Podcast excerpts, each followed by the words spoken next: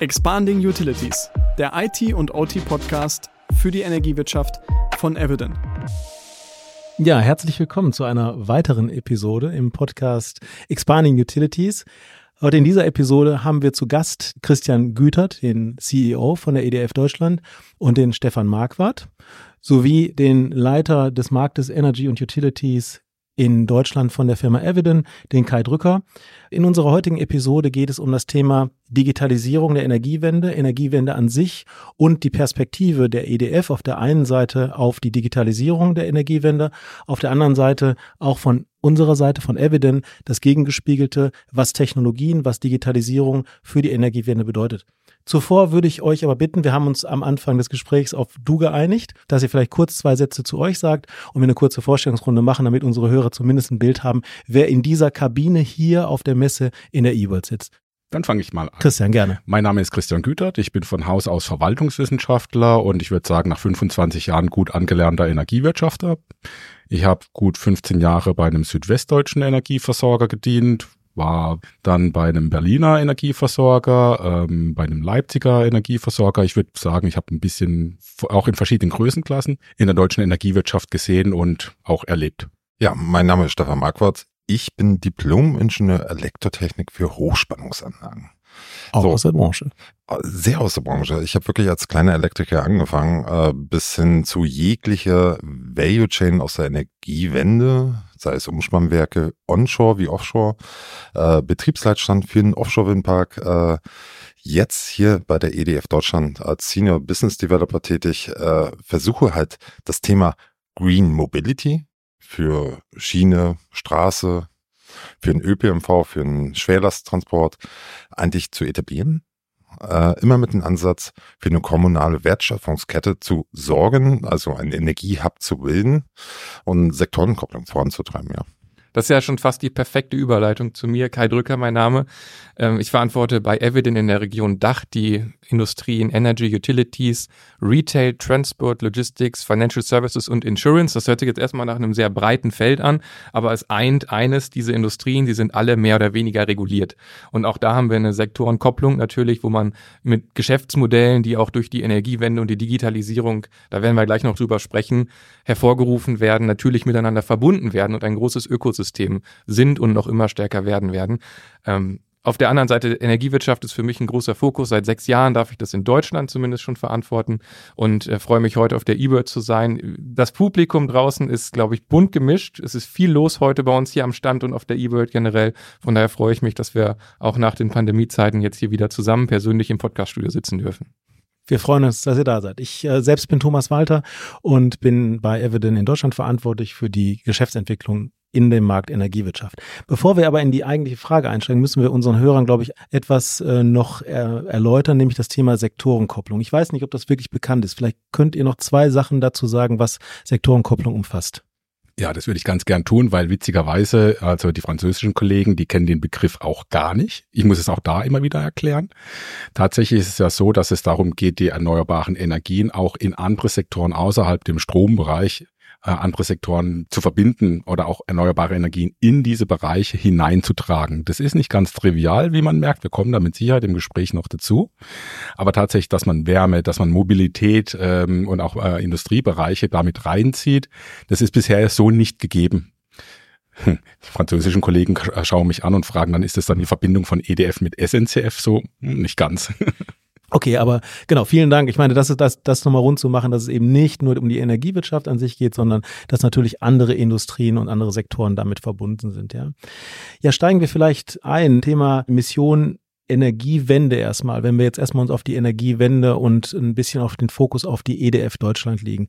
Wie stellt ihr euch auf und welchen Beitrag, wenn ich das verbinden darf, vielleicht mit der Frage direkt, stellt ihr euch jetzt und zukünftig für das Thema Energiewende vor? Also für uns ist die Energiewende äh, ein Thema, das auch, es ist eine Herausforderung, eine gesamtgesellschaftliche, das ist jetzt eine Binsenweisheit. Der Punkt ist, die erneuerbaren Energien ins Stromsystem, das haben wir bisher ganz gut hingekriegt, aber Vorsicht an der Bahnsteigkante, wir haben 50 Prozent geschafft. Die zweiten 50 Prozent werden wahrscheinlich ein bisschen härter werden. Das zweite ist ähm, Tatsache, viele Sektoren sind noch gar nicht wirklich integriert in eine erneuerbaren Welt. Und dabei ergeben sich eine ganze Reihe von Engpässe. Es ist nicht mehr so, ich stelle einfach Photovoltaik oder Windanlagen in ein bestehendes, gut etabliertes System, ähm, sondern ich muss mittlerweile ein, ein, es schaffen, ein kohärentes Ganzes draus zu machen. Das bedeutet Flexibilität. Wir haben eine riesen Herausforderung im Bereich Flexibilität. Um es haptisch zu machen, sind es große Batterien, wir reden jetzt auch über Gasturbinen, die irgendwie Wasserstoff gefeuert werden, aber die in irgendeiner Weise mit der fluktuierenden Leistung umgehen und auch Netzengpässe äh, handhabbar machen. Das zweite ist aber auch, wie begrünen wir, sagen wir mal, den Wärmesektor. Ja, wir haben äh, immer noch extrem viele CO2-Emissionen im Wärmemarkt. Das ist und wir widmen uns vor allem dann als als EDF Deutschland den ich sag mal, den Herausforderungen oder den, den Engpässen der deutschen äh, Energiewende. Das ist Flexibilität, Green Mobility und ich rede jetzt nicht nur von EV-Charging für äh, für PKWs, sondern eher Heavy Duty ähm, und äh, eben auch das Thema Wärme. Darauf fokussieren wir uns. Und da sehen wir halt auch, wenn wir diese drei Themen auch zusammenbringen an gewissen Standorten, kommen Synergieeffekte. Und diese Synergieeffekte müssen wir halt jetzt für die zweite Phase auch wirklich nutzen weil sonst sind wir wieder in diesem gleichen Thema auch der sozialen Akzeptanz. Es wird ein Großkraftwerk, jetzt Wind oder PV hingestellt, aber mehr auch nicht. So, und äh, wenn wir aber die Synergieeffekte nutzen, Wärme für auch kommunale Partner bereitstellen, also auch günstige Wärme bereitstellen, die grün ist, äh, Mobilität für den Logistiker vor Ort, aber dann aber auch wieder dieses äh, äh nationale Verteilnetz, was wir jetzt aus dem Kernnetz Wasserstoff sehen, auch da wir die, die Vorzüge nutzen. Und das zusammenzubringen, ich glaube, das ist äh, die große Herausforderung und die stellen wir uns. Und natürlich kommt da die Digitalisierung rein, glaube ich. Ja. Das wäre jetzt auch genau meine Anschlussfrage gewesen. Wie, wie seht ihr die Digitalisierung als Unterstützer für diese Wende, die wir ähm, in euren Projekten oder in euren Vorhaben sehen, die ähm, Dekarbonisierung in Deutschland zu bewältigen? Also ich werde an der Stelle vielleicht mal eine ja, fast eine Anekdote erzählen, aber die macht vielleicht greifbar. Das Ding ist, wir hatten am Beginn vor dem EEG hatten wir 600 Großkraftwerke. Und am Beginn der Liberalisierung haben wir Day Ahead gehandelt. Wow, 600 Großkraftwerke, Day Ahead, das kriegt der Trader im Zweifel auch noch hin. Ja. Heute haben wir 1,8 Millionen Stromeinspeiser. Auch meine Oma produziert Strom. Ähm, natürlich sind die alle viel kleiner. Und dieser Strom wird dann auch noch viertelstundenweise gehandelt. Das kriege ich menschlich nicht mehr hin. Also es gibt einen inhärenten, einen intrinsischen Antrieb für Digitalisierung. Es ist, vielfach wird ja die Digitalisierung als neues Geschäftsfeld verkauft. Mag sein, will ich gar nicht kommentieren. Aber für mich ist es tatsächlich die Digitalisierung von an sich bereits etablierten Vorgängen. Einfach weil die Frequenz der Handlung viel höher wird oder auch weil die Masse, das ist ja das Problem mit dezentralen Märkten, also Großkraftwerke sind zentrale Kraftwerke, die sind abzählbar, da kann ich auch noch telefonieren, wenn es klemmt. Wie gesagt, 1,7 Millionen, das soll weiter aufwachsen, das ist nicht mehr handelbar, das geht nur noch mit Digitalisierung, es ist intrinsisch das Thema. Das würde ich ganz gern, ich erzähle diese Anekdote bloß ganz gern, um bewusst zu machen, so, und jetzt wollen wir auch noch in andere Sektoren reingehen. Ich will die verknüpfen. Wie bitteschön soll das gehen? Vor allem, ich muss ja relativ mit hoher Reaktionsfähigkeit arbeiten.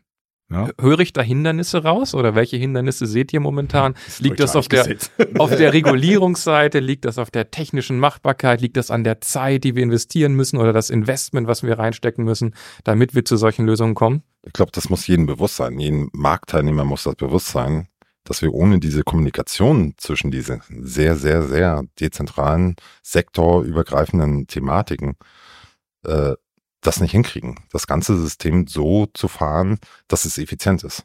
Wir können das fahren, aber dann wird es sehr, sehr teuer und nicht effizient. Also dann haben wir eine Überkapazität da, die wir eigentlich auch nicht brauchen und das würde dann nachher bis zum Endkunden nachher runterschlagen. Und ich glaube, das ist das Thema, dass wir Digitalisierung zur Synchronisierung der Fahrpläne eigentlich einsetzen. Ja ich glaube, auf der prinzipiellen Ebene müssen wir uns sehr überlegen, was wir wollen. Also wir können nicht gleichzeitig maximale äh, Interaktivität haben. Äh, bei maximaler Datensicherheit ist kein Plädoyer gegen, gegen den Datenschutz, überhaupt nicht. Oder auch Themen wie das Eichgesetz. Weiß ich nicht, ob ich das immer so handhaben muss, wie es zuletzt gehandhabt worden ist. Ich will jetzt nicht mit, mit, dem, mit dem smarten Zähler äh, äh und, und seiner Genese äh, anfangen. Ich glaube, wir haben tatsächlich ein Regulierungsproblem. Das auf jeden Fall. Und das zweite ist natürlich, es hemmt dann die Umsetzung und lässt dann auch die Motivation, die Flügel erlahmen. Das ist das, was ich regelmäßig erlebe. Ja, und das ist ein Problem, weil Investoren irgendwann sagen, dann halt nicht. Also die lassen es dann halt bleiben. Die starten alle motiviert da rein und werden dann aber halt wie Gulliver von den Zwergen, den regulatorischen, regelrecht festgebunden. Das ist ein spannender Ansatz mit den Investoren oder ein spannender Kommentar.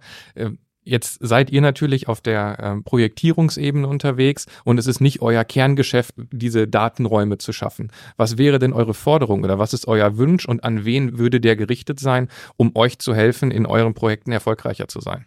Generell würde ich mir äh, oder ich würde mir wünschen, dass wir weniger Perfektion haben, sondern auch mehr Feld für Versuche haben. Wo, mhm. Muss man mal mit Sicherheit auch abgrenzen, wo ich bestimmte Versuchsfelder anordne oder so, aber bis wir dann endlich in die Umsetzung kommen, ist extrem lang.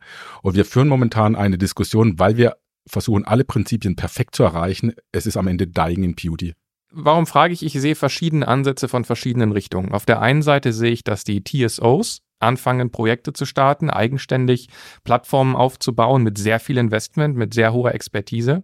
Und das ist genau die richtige Richtung. Das wird noch dauern, bis sowas dann irgendwann produktiv ist. Aber da sehe ich auch einen gewissen Auftrag der, der dort auch wahrgenommen wird. Auf der anderen Seite sehe ich ähm, Forschungsprojekte, ähm, in denen wir zum Beispiel auch ähm, tätig sind, ähm, Energy Data X zum Beispiel, wo man dann aus der Gaia X-Perspektive auch unter dem souveränen Deckmantel der Europäischen Union und öffentlichen Förderungen probiert, solche Datenräume aufzubauen. Ähm, wo, wo seht ihr denjenigen, der dafür verantwortlich ist, letztendlich die Sektorenkopplung hinzubekommen? Denn wir, wir haben ja ganz viele Player, die an verschiedenen Stellen daran arbeiten und am Ende müssen wir zusammenkommen ich glaube, das ist das Thema, was äh, der Christian jetzt schon gesagt hat. Ne? Dieses Anfängliche bei diesen Technologien, dieses Zusammenbringen. Wir sehen das ja schon in verschiedenen Regularien, wie jetzt schon was rübergestülpt ist auf dieses zarte Pflänzchen Wasserstoff, sag, sag ich mal so, was super kompliziert ist. Der ganze Zertifizierungsprozess in diesem Wasserstoffthema, ob das grün ist oder jegliche andere Farbe hat, ist halt schon Anfang so kompliziert geworden, dass Investoren sagen, gehe ich da rein, gehe ich da nicht rein oder suche ich mir andere Märkte? Im Endeffekt äh, wird Wasserstoff natürlich auch äh, irgendwo international hergestellt. Jeder weiß es, dass wir als Deutschland nicht alles decken können. Es gibt andere Länder, die haben, die werden auch Importländer für Wasserstoff sein. Und dann überlegt sich ein anderes Land, erfülle ich die Regularien aus Europa oder erfülle ich die Regularien aus Japan? Die dann vielleicht nicht so strikt sind, aber die den, den Markt erstmal einen Anschub geben, um voranzukommen, um sich einfach zu etablieren, um sich zu festigen und die Best Practice eigentlich herauszufinden, ja. Mhm. Ich höre aus euren Antworten aber auf jeden Fall auch zwei Tendenzen raus, die wir auch am Markt sehr deutlich wahrnehmen. Auf der einen Seite die Anführungszeichen Digitalisierung, was ja nichts anderes als eine Erhöhung der Sensorik in den Netzen und der Zentralisierung ist. Ich glaube, dafür macht ihr doch einen großen Beitrag. Die EDF in Deutschland ist, wenn ich das richtig verstehe, auch da Dienstleister.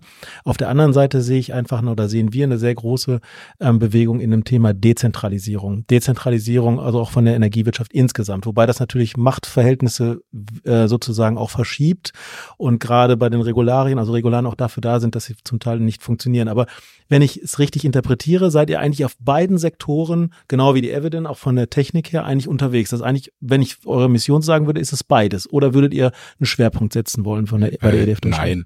Also der Punkt ist äh, an der Stelle, ich kann ja nicht verhehlen, dass ich zur EDF gehöre. Die EDF ist jetzt in ihrem Kernland äh, eben sehr stark geprägt durch zentrale Kraftwerke. Das wäre jetzt seltsam, etwas anderes zu behaupten. Das kann die EDF auch ganz gut. Haken dran ist aber ein anderes Regime, als wir es in Deutschland haben. Und wir befassen uns schon, und das ist die Beauty der EDF Tatsache, dass sie weltweit unterwegs ist und diese Entwicklung durchaus auch aufnimmt und sich da drin auch engagiert und damit umgehen kann. Der deutsche Markt ist ein dezentraler Markt. Punkt. Das ist so. Von daher muss ich ihn auch eben digital, wie ich es eingangs beschrieben habe, auch handhaben. Ich kriege es sonst nicht mehr geregelt. Für mich ist gar nicht, weil eben auch die, die Frage fiel, na, wer soll's denn dann machen? Also, also hat sich für mich so angehört. Vielleicht ein deutsches Denken drin nach dem Motto, okay, wer ist der Verantwortliche? Also was weiß ich, die und die Agentur, Bundesnetzagentur oder irgendjemand muss ja verantwortlich sein und sich drum kümmern. Ich bin jetzt kein purer Marktliberalist, aber ich würde sagen, wir brauchen vor allem mal einen Standard an dem sich die Marktakteure orientieren können. Das ist das Wichtigste. Was hat den Großhandel zum Laufen gebracht? Es gab halt irgendwann einen EFET-Standardvertrag. Also versteht, was ich meine halt, ja. Und den muss man eher hinkriegen. Und das fehlt mir total, sondern es versuchen viele verschiedene Parteien mitzureden, ihr Interesse komplett durchzusetzen. Sprichwort maximale Prinzipientreue und am Ende ist Dying in Beauty, deswegen ist es schwierig. Ich glaube, das ist auch nochmal interessant jetzt im Sinne von Wasserstoff, wenn wir mal dahin gehen in die Richtung. Ähm, da sind wir ja noch deutlich einen Schritt davor, also jetzt auch gerade mit den ersten Entscheidungen, die getroffen wurden zum Wasserstoffkernnetz. Wie stellt ihr euch da auf als EDF? Also wir sind ja auch als EDF Deutschland sehr stark erstmal als Projektentwickler unterwegs. Also wir machen jetzt vielleicht nicht so sehr die Standardprojekte, sondern wir widmen uns eben, wie jetzt zum Beispiel Standard ein Offshore, äh, Onshore Windpark. Das ist jetzt, ein, ich würde schon, fast sagen, ohne jemanden zu nahe zu treten, ein klassisches Projekt, sondern wir konfigurieren ja schon sehr stark auf einen bestimmten Standort bezogen, äh, teilweise auch eben integriert mit verschiedenen äh, Elementen. Also sprich, da steht ein Elektrolyseur, da kommt eine Wärmepumpe dazu, äh, etc. Das heißt, durch den Integrationsaufwand habe ich mehr Kommunikation, brauche ich auch die Digitalisierung da dazu. Ja, und dann habe ich aber auch das Thema, ich muss ja auch erstmal den grünen Strom ran bekommen, um den da einzusetzen. Klammer auf, wenn ich da was produziere, muss ich es auch wieder rauskriegen. Und da helfen uns dann schon auch die, äh, die Geschwister, nenne ich es mal, nenne ich es immer mal liebevoll, wie, wie ein E2M und äh, die äh, digital sehr viel unterwegs sind. Digitalisierung einher ist ja, wie vorhin auch gesagt, es stimmt mir vielleicht zu, dass es auch was mit Sensorik zu tun hat, mit einer, in, mit einer enormen Erhöhung von Sensorik, von Steuerungselementen, gerade wenn man in den dezentralen Bereich geht, aber auch in den Netzebereich. Ähm, also für die Zuhörer draußen, die Herren nicken gerade, das, ja. das, das stimmt also. Aus unserer Perspektive ist eine Erhöhung der Sensorik immer auch verknüpft mit einem, äh, mit einer Erhöhung des Risikos. Stichwort IT, OT, Security. Und da würde ich gerne den Bogen einmal spannen, weil ganz viele unserer Kunden kommen genau mit dieser Problematik oder dieser Herausforderung an. Also ich will auf der einen Seite dezentrale Energien fördern, muss die Sensorik erhöhen, ganz viel. Ich muss ganz viel mit Daten umgehen. Auf der anderen Seite ist jeder Sensor ein Einfallstor. Wie ist eure Perspektive auf genau, sagen wir mal, einer solchen, einer solchen Struktur? Hm, also wir haben vielleicht eine sehr europäische Sicht der Dinge nach dem Motto, naja, also äh, Daten und Datenschutz ist ja quasi synonym und eins. Ich habe aus der amerikanischen Diskussion sehr viel stärker äh, mitgenommen, so auch abzuwägen, okay, was ist jetzt der Vorteil einer Technologie, auch mit den eines der Preisgabe von Daten und was ist der Nachteil? Also dieses Abwägen von wie viel Datenschutz im Kontext von wie viel Convenience ist jetzt der Fall, mhm. oder Effizienzgewinn ja, ja. bin ich bereit zu geben. Und da haben wir nach meinem Geschmack keine gute Diskussion äh, Europa oder auch in Deutschland, dass ich einen Datenschutz brauche und es absichern muss, gerade wenn es um Versorgungssicherheitsthemen mhm. geht. Haken dran. Ja, aber es gibt auch Grenzen, wo ich sagen muss, okay, also hier kann ich es vielleicht etwas lockerer sehen. Die, das Entscheidende ist, wie, wie, wie schaffe ich die technologische Abgrenzung? Aber ich sage es mal so, vielleicht ich bin ja so ein Anekdotenkönig. Also früher war es halt so in dem Ortsnetz, da war es halt so, da war das Strom, äh, das, ähm, im Ortsnetz das Stromhäuschen, kennt jeder noch aus seiner Jugend. Und da ist ein Schleppzähler drin gewesen. Da ist einmal im Jahr einer vorbeikommen, hat geguckt, wo ist der Zähler stehen geblieben, im Moment der Höchstlast, aha, kriegt man neues Gewerbegebiet, müssen wir was machen. Aber meine lieben Leute, das ist ja jetzt auf nicht wirklich smart auf heute gemünzt, ja. Das geht heute halt nicht mehr, ja. Also wir haben irgendwann mal in den 2000er Jahren gesehen, dass da plötzlich mittags solche Dellen oder so in Süddeutschland im, im, im Netzverlauf drin waren, ja, weil plötzlich jeder angefangen hat, halt PV aufs Dach äh, zu zimmern und der Lastgang halt nicht mehr so schön war, wie er früher mal. Äh, mal. Damit muss ich ja umgehen. Das kriege ich nur digital hin. Nochmal, ich sage nur 1,8 Millionen Sto äh, Stromeinspeiser und es werden mehr. Und das sehen wir auch äh, schon sehr, sehr früh an der Anfangsphase zusammen mit unserer Schwestergesellschaft Urbanomie sind wir beim energetischen Stadtsanierungskonzept bei einer Kleinstadt. Und da geht es ja darum, wie können wir der Stadt helfen, eigentlich äh, die Grünen zu kriegen oder die äh, zu Net Zero zu machen. Und natürlich brauchen wir Datengrundlagen. Und äh, der örtliche Versorger, Stadtwerk, sagt dann natürlich, oh, das sind super sensible Daten, die darf ich nicht rausgeben.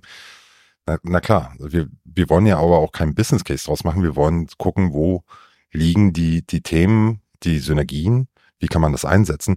Und denn diese Datenmengen, wenn man denn mal sieht, in so einer Kleinstadt, 6000 Einwohner, wie viele Datenmengen da reinkommen, die alle wieder zu verarbeiten, mhm. gigantisch.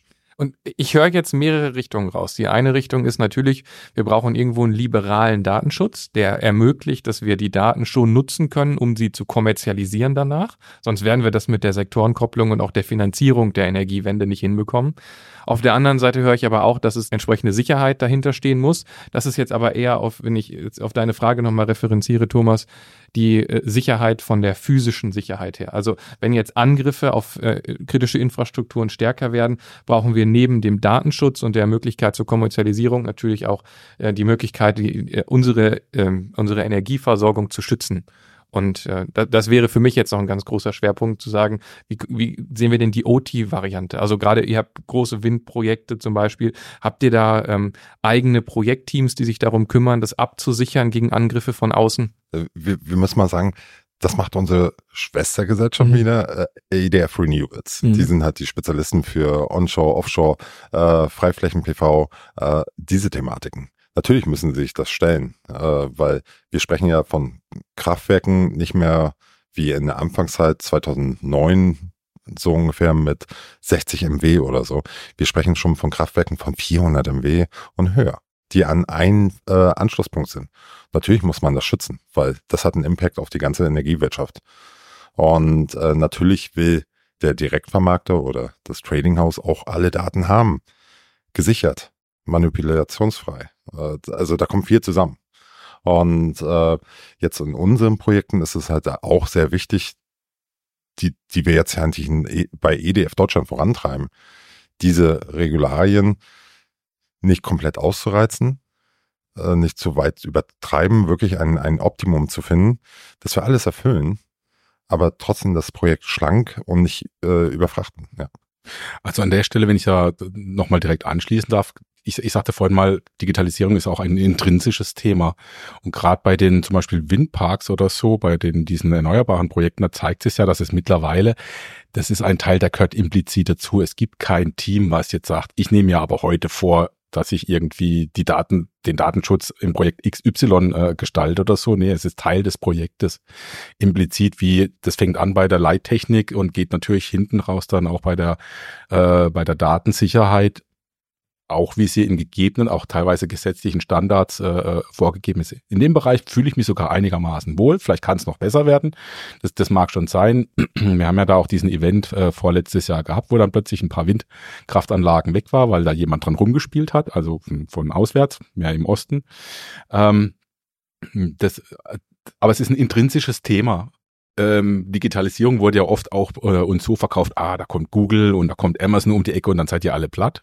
Sag ich, hm, nee. ähm, Tatsache ist, kommt es viel mehr aus dem Geschäft als solches äh, heraus. Die Frage ist halt, kann ich Bereiche definieren, die ich wirklich extrem schützen muss? Da würde ich sagen, oh, im Bereich des Netzes würde ich sagen, Haken dran. Aber da gibt's dann auch irgendwann eine Grenze, wenn ich in den Haushalt reinkomme etc. Da weiß ich nicht, wie weit ich da gehen muss, weil ehrlich gesagt, ich habe noch nie verstanden, warum die Telekom schon vor 20 Jahren Router nach Hause verschickt hat. Äh, ja, 20 war 20 Jahre, Gott bin ich alt. Ähm, dass er das gemacht hat und wir konnten sowas nicht, um irgendwelche Heimanwendungen zu steuern. Warum nicht? Verstehe ich nicht. Ich meine, der Ferraris-Täler da vorne funktioniert ja trotzdem noch weiter. Ne?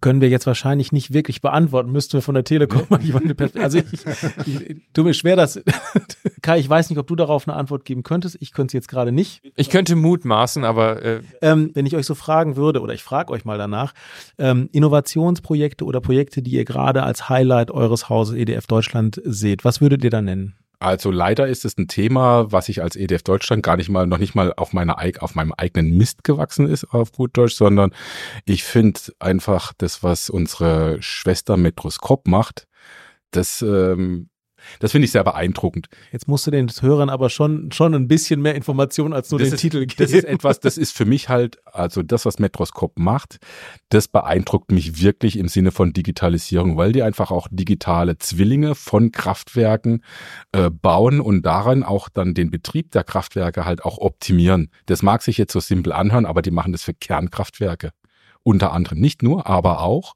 Und haben damit auch tatsächlich auch äh, deutliche Optimierungsgewinne, gerade im Operations and Maintenance, äh, damit rausgeholt und, und zeigen das. Und sie können das auch mittlerweile auch für andere Kraftwerkstypen, äh, Gasturbinen und ähnliches. Das ist etwas, wo ich äh, sagen muss, wow, das beeindruckt mich erstmal vom Können und Vermögen äh, her. Das muss man ja erstmal hinkriegen. Ich bin nur Verwaltungswissenschaftler. Ähm, Und das Zweite, ich freue mich natürlich auch, wenn wir das stärker noch in unseren eigenen Projekten dann auch einsetzen können, die wir da haben. Das dauert aber noch ein bisschen.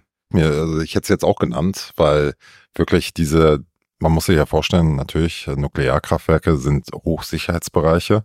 Da kommen wir wieder Security. Welche Daten kriegt man? Wie verarbeitet man?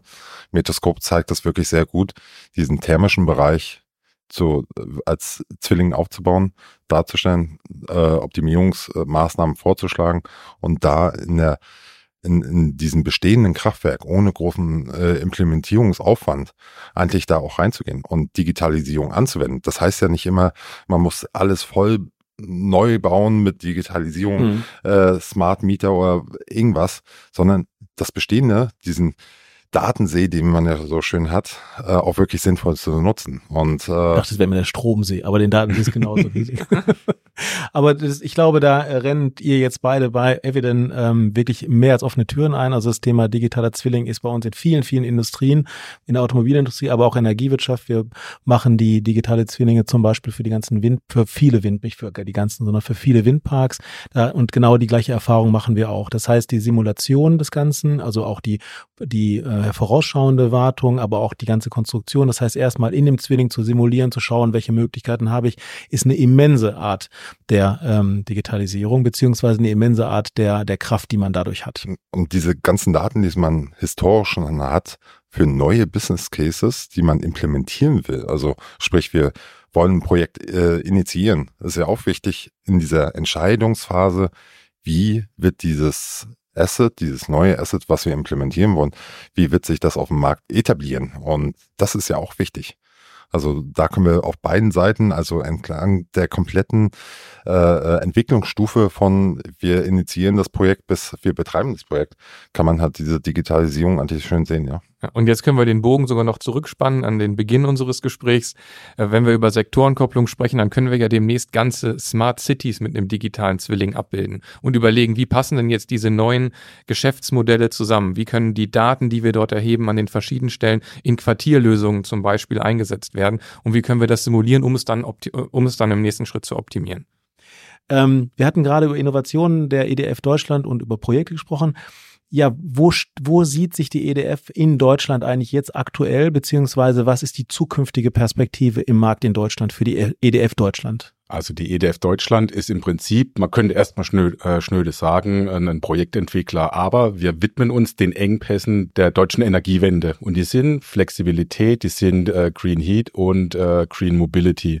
So, das, ähm, das heißt, wir beschäftigen uns erstmal mit der Entwicklung von Projekten, vornehmlich im, im, im, äh, in industrieller Dimension. Wir sind weniger auf B2C ausgerichtet, denn auf Industrie und Kommunen ähm, da unser Angebot zu äh, richten. Gerade wenn ich Richtung Kommunen und Industrie aber gehe, dann habe ich oftmals auch ähm, integrierte Projekte, sprich, da, da reicht eben nicht nur die Photovoltaik aufs Dach zu setzen, sondern man braucht eine Batterie dazu, im Zweifel eine Elektrolyse und das dann auch irgendwo in ein Orchester zu bringen halt.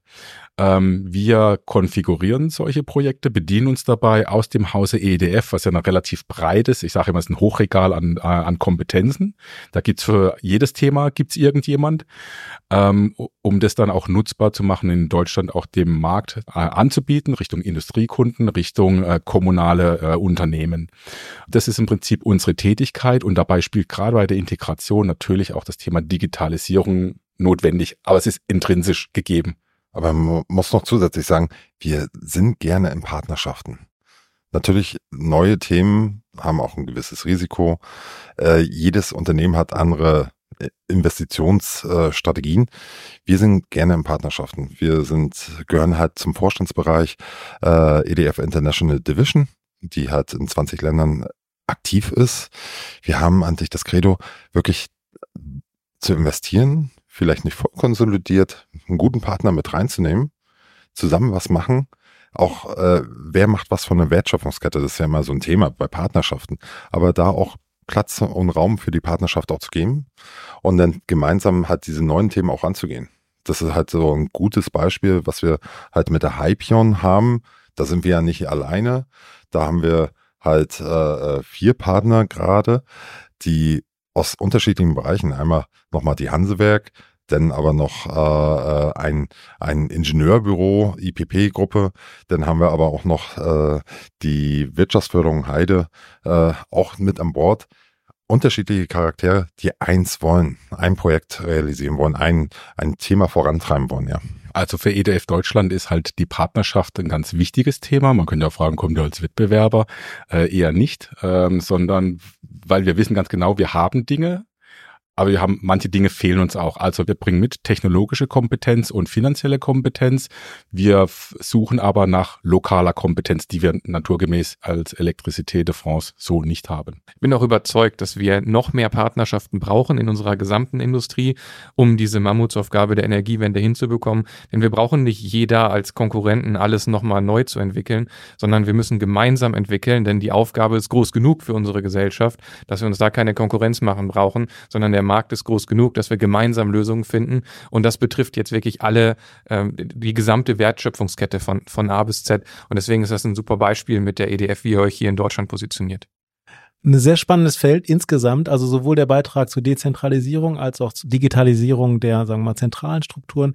Es war sehr spannend, also Einblicke zu bekommen und Informationen, auch Insights aus eurer Perspektive zu bekommen. Ich denke, dass klar wurde, dass ein großen Beitrag auch zur Energiewende in Deutschland aktuell schon bringt, aber mit den Partnerschaften noch weiter bringen könnt. Und natürlich ist jeder eingeladen, sozusagen dann auch den Kontakt aufzunehmen. Ich, ich hoffe, ich darf das so sagen. Auf jeden Fall. Sehr gerne. Das gilt natürlich beidseitig. Ja, und ich darf mich mich herzlich bedanken. Es war ein, eine sehr kurzweilige Episode und vielen Dank für die Insights und das sehr, sehr interessante Gespräch. Vielen, vielen Dank. Dank. Danke. Vielen Dank auch von unserer Seite. Thank you.